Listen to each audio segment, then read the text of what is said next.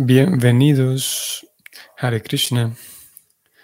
Continuamos con la lectura del Bhagavatam. Hoy, texto 29 en el capítulo 18. Om Namo Bhagavati Vasudevaya. Om Namo Bhagavate Vasudevaya.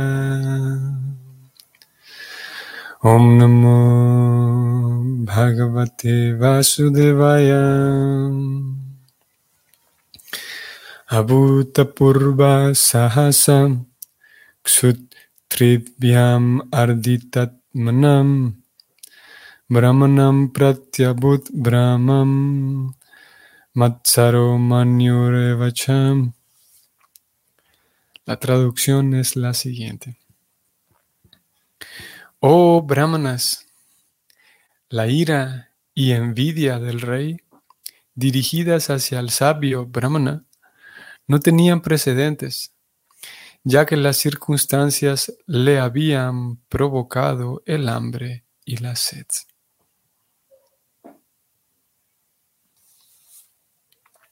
La ira y la envidia del rey. El significado es el siguiente. Para un rey como Maharaj Pariksit, enojarse y sentir envidia, especialmente de un sabio y brahmana, era sin duda algo sin precedentes. El rey sabía bien que los brahmanas, los sabios, los niños, las mujeres y los ancianos siempre se encuentran fuera de la jurisdicción del castigo. De igual modo, aunque el rey cometa un gran error, nunca se le debe considerar un delincuente. Pero en este caso, fue por la voluntad del Señor que Maharaj Pariksit se enojó con el sabio y se puso envidioso de él a causa de la sed y el hambre. El rey tenía razón en castigar a un súbdito por recibirlo fríamente o desdeñarlo, pero como el culpable era un sabio y un brahmana, ello no tenía precedentes. Así como el Señor jamás envidia a nadie, asimismo ocurre con el devoto del Señor. Lo único que justifica el comportamiento de Maharaj Pariksit era que lo había ordenado el Señor. Fin del significado.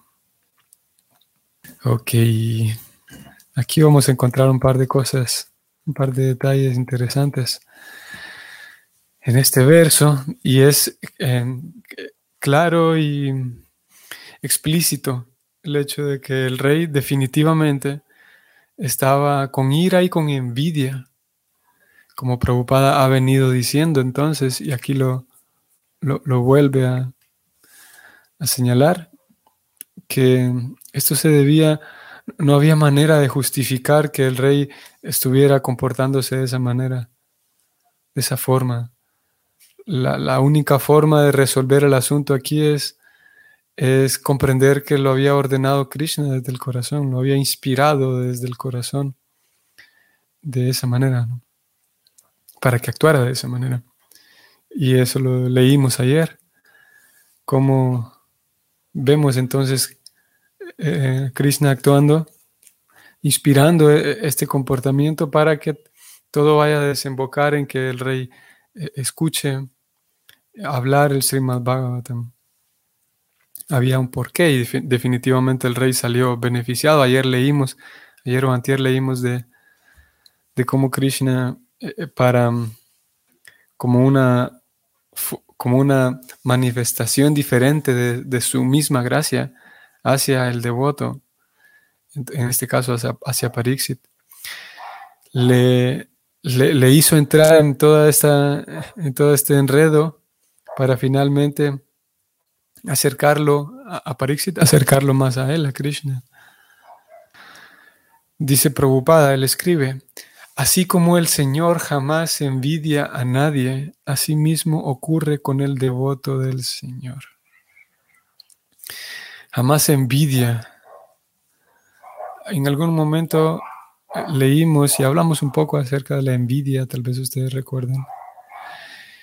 Y mm, la envidia como, como es, el concepto de la envidia como es usada en, la Gita y asimismo preocupada, es eh, algo similar a, como el orgullo, como el, y no solamente el orgullo, sino específicamente el ver a, algo, a alguien más y considerar lo que no es algo importante. Esta persona, ¿quién se cree? Es, es como un, cierto, incluye también como un cierto tipo de menosprecio, ese concepto de envidia eh, que usa aquí, en este caso, preocupada y es el concepto que, se usa también en la Gita. Krishna habla de, que, como los envidiosos, dice Krishna en, la Gita, no, no un buen resultado. Y déjenme ver un momento si, podemos localizar un verso en la capítulo 16 tal vez de la Gita, donde 16-19, vamos a ver si no me falla la memoria, en donde, sí, 16-19, dice Krishna, a aquellos que son envidiosos y malvados, que son los hombres más bajos de todos, yo los lanzo perpetuamente al océano de la existencia material en varias especies de vida demoníaca. Palabras contundentes aquí de Krishna. Y, vean interesante que, aparece la envidia también como, como, como una mala intención. Diferente, por ejemplo, a, en algunas ocasiones como se, se utiliza el, término de la envidia o, el, concepto de la envidia como el simple, como el deseo ferviente de tener algo que otro tiene. Yo veo que aquella persona tiene algo o es de cierta manera, tiene cierta cualidad, yo envidio eso, como, así es como generalmente se usa, como, como un cierto eh, codicia tal vez, como observar algo en alguien más y anhelar eso también que ella tiene. En este caso, como digo, eh, eh, el simple deseo de anhelar lo que alguien más tiene no, no, no representa una carga, digamos, de, mala intención. Simplemente un deseo grande, ferviente de anhelar lo que anhelo por algo que otra persona tiene. En este caso, para que la envidia, para que Krishna decida enviar a estas personas así con palabras fuertes, como está hablando aquí, y serias, para que él diga que yo rechazo a estas personas y los envío eternamente al mundo material, eso tiene que, tiene que ir cargado de mala intención. Y Krishna entonces aquí agrega que a quienes son envidiosos y malvados, vamos a entrar en este verso y, vamos a leer cómo Prabhupada habla un poco también aquí de, de la... Voy a subrayarlo.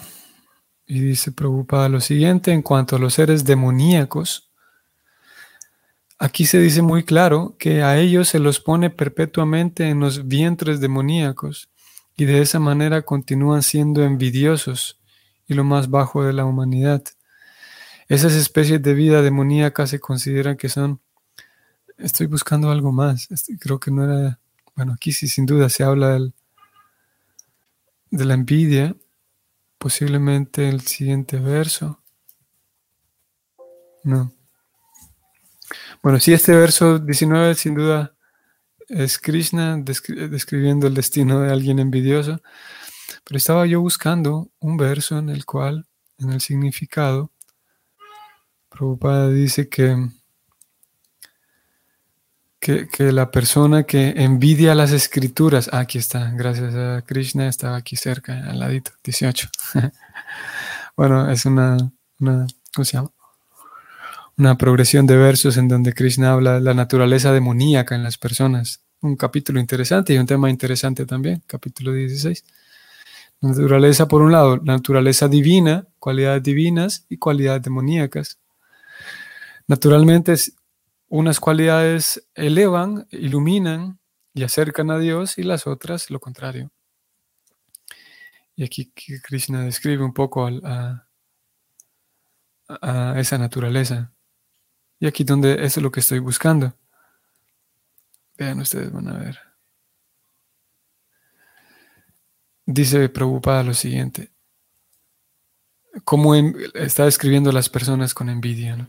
Y él dice, como esta persona envidia a las escrituras y a la suprema personalidad de Dios, expone falsos argumentos contra la existencia de Dios y niega la autoridad de las escrituras. Esta persona envidia tanto a las escrituras como a la existencia de la suprema personalidad de Dios. Ven qué interesante. Prabhupada dice aquí que uno puede llegar a envidiar a un libro, envidia a las escrituras. Y bajo el concepto de envidia, como generalmente lo comprendemos, que yo le puedo envidiar a un libro, podemos decir, que puedo anhelar de tener lo que un libro tiene. Pero si lo vemos, como digo, bajo esta otra perspectiva de, desdeñar, como menospreciar, de considerar que eso no tiene gran valor, esto que tengo enfrente, en este caso las escrituras, no tiene gran valor. ¿De qué sirven esos libros viejos que quién sabe quién los escribió? Esa es una actitud envidiosa.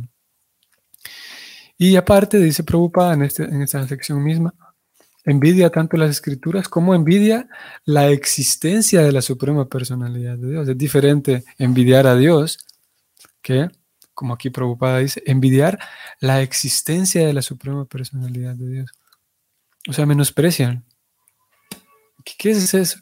Eso de que Dios existe y, e, esa actitud como de, como de hay una cierta cantidad de orgullo ahí también, de, orgullo así insano, de, que, de superioridad, de que creerse que el concepto, la idea de que Dios existe es una tontería, ¿no? esos libros son una tontería. Eso sería una muestra de, una actitud envidiosa.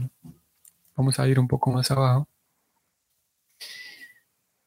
La persona, sigo leyendo, no sabe que la vida actual es una preparación para la siguiente vida. Ignorando esto, de hecho se envidia a sí misma, como también envidia a los demás. Entonces, ¿cómo uno se puede envidiar a sí mismo?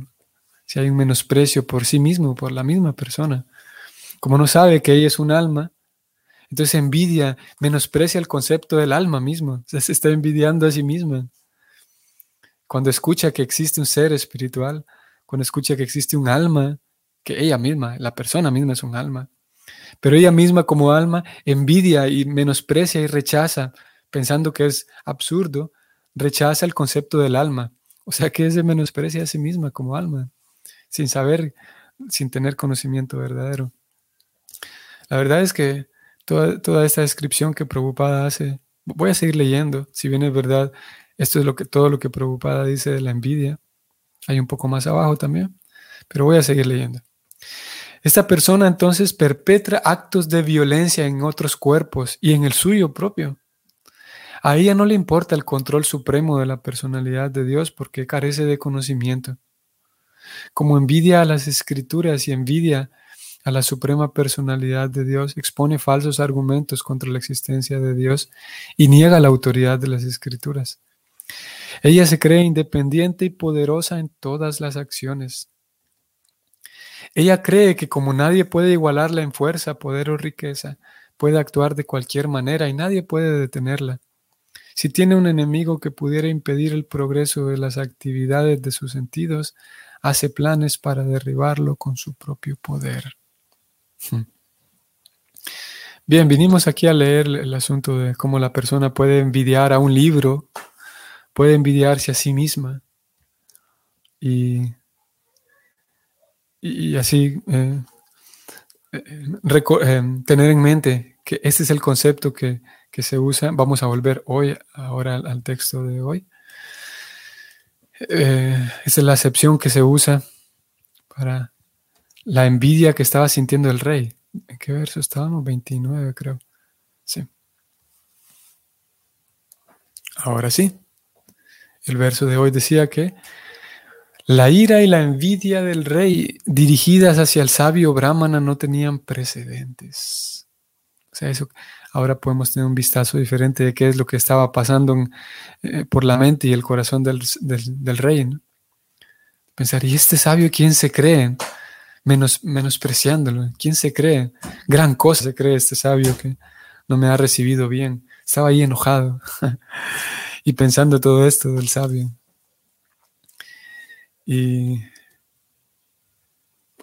por, estamos en el capítulo 18 y ya hasta esas alturas hemos visto cómo, se, cómo, son la, cómo es la dinámica de, de, los intercambios sociales en esta sociedad antigua, sociedad védica.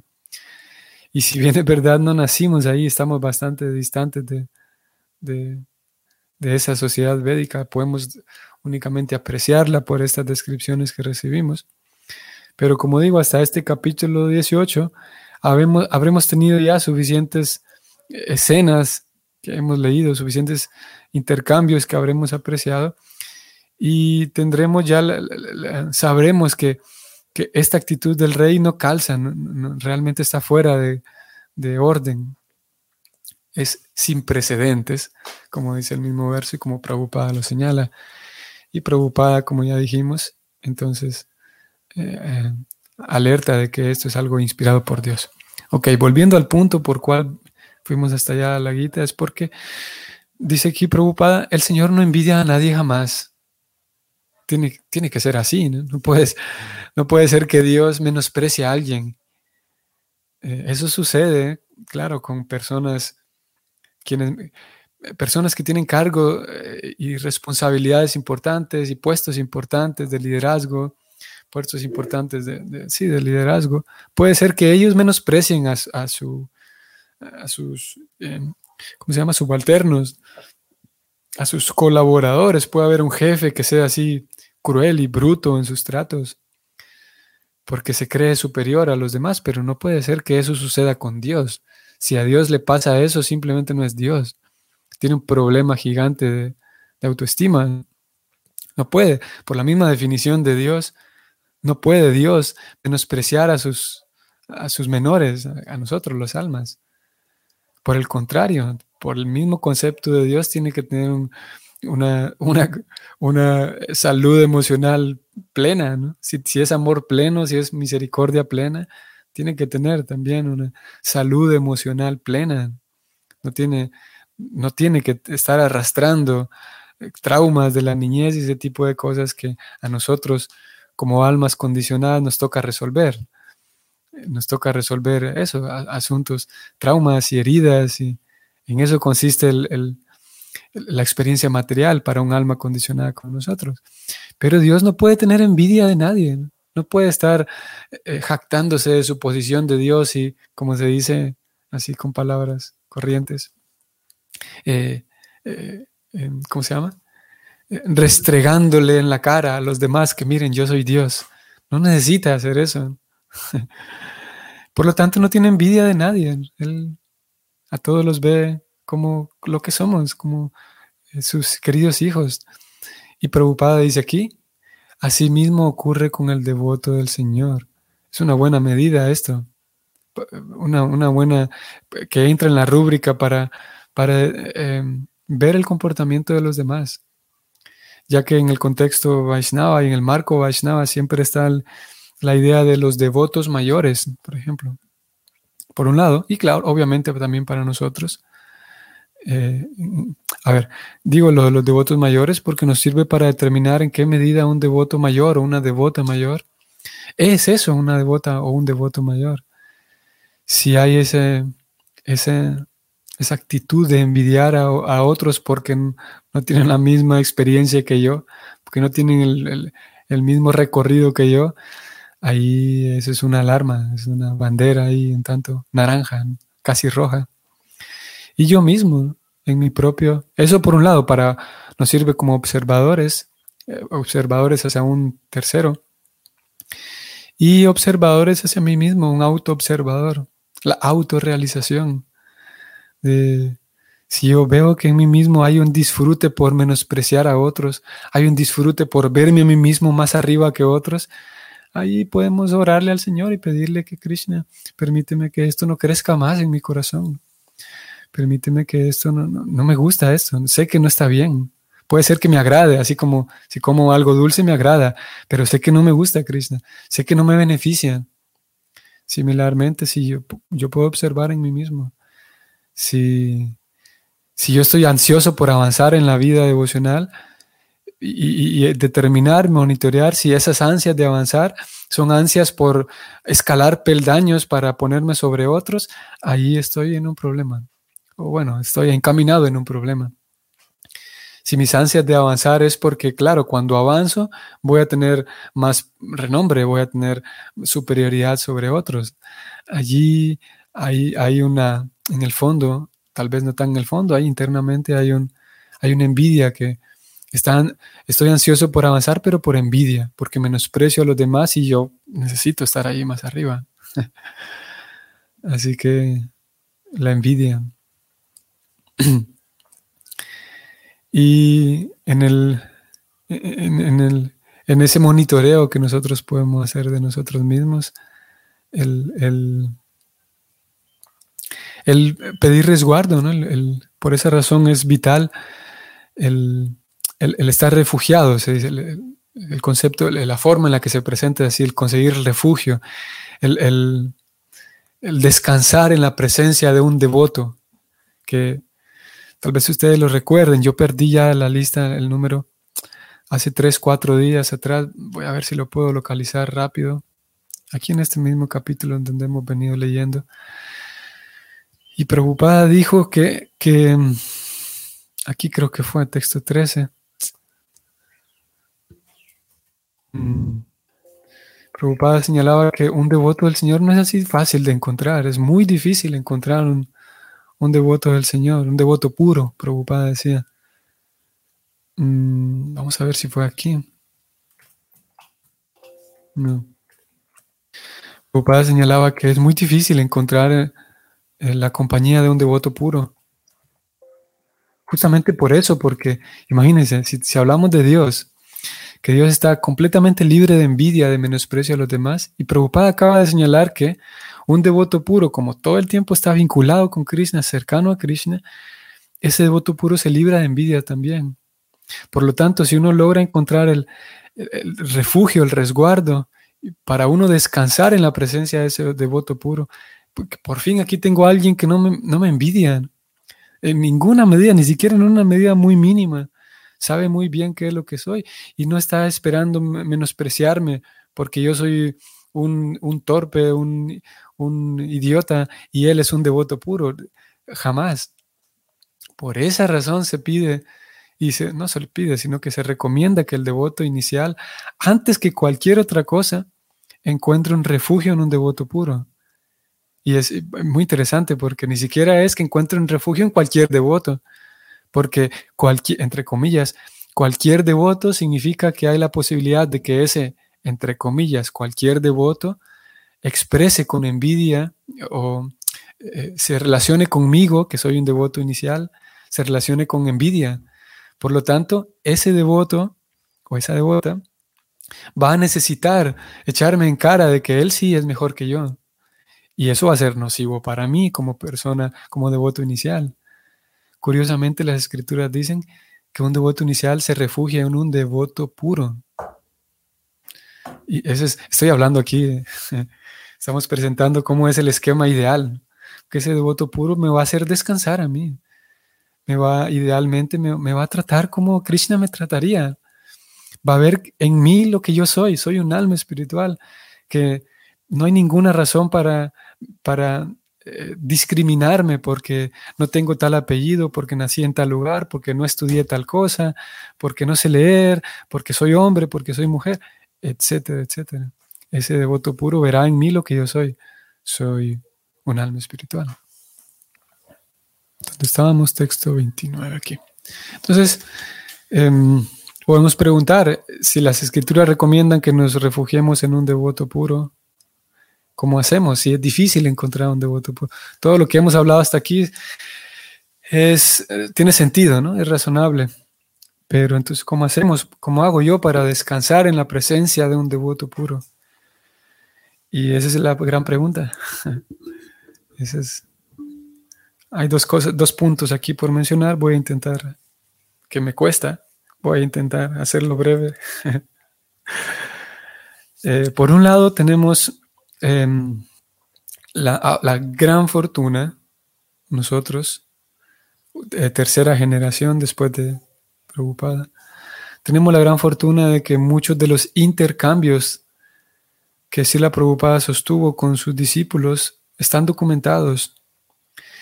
Y e, el observar, incluso después de 50 años, 40 años que han transcurrido ya, observar cómo él conducía su vida con sus discípulos, eh, eh, ah, nos hace descansar.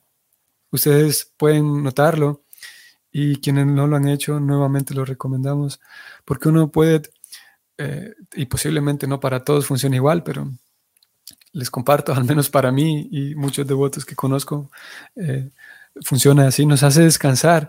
Vemos a un devoto puro en acción, Vemos a un devoto puro, no como, no como él hace todas las ceremonias, no como él hace, no como él sigue las reglas, sino más bien un devoto puro, cómo convive con las personas en general, cómo convive con sus discípulos, la cantidad de paciencia, la cantidad de humildad, la contundencia de sus palabras, la, la, la valentía en sus palabras.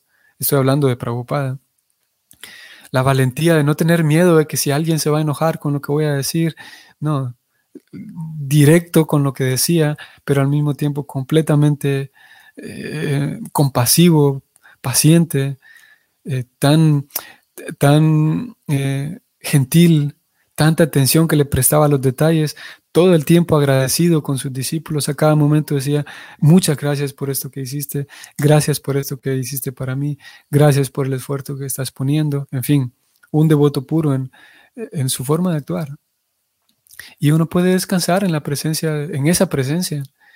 Y pedir inspiración también, ofrecer, hacer una ofrenda, una oración para este tipo de devotos, en el caso de Sila Prabhupada. Y por otro lado, eh, apreciar a aquellos Vaishnavas que me rodean, aquellos Vaishnavas que están en mi entorno, que posiblemente no son, no expresan una devoción así completamente inmaculada, pero que vale la pena apreciar sus esfuerzos, su dedicación, su entrega, su inteligencia, sus cualidades, las cualidades que tengan. Porque como dijimos hace unos días también, si yo espero simplemente a, encontrarme un devoto puro de manual y, no soy capaz de apreciar las buenas cualidades de aquellos que se están esforzando en mi entorno, eh, ahí también hay un problema conmigo.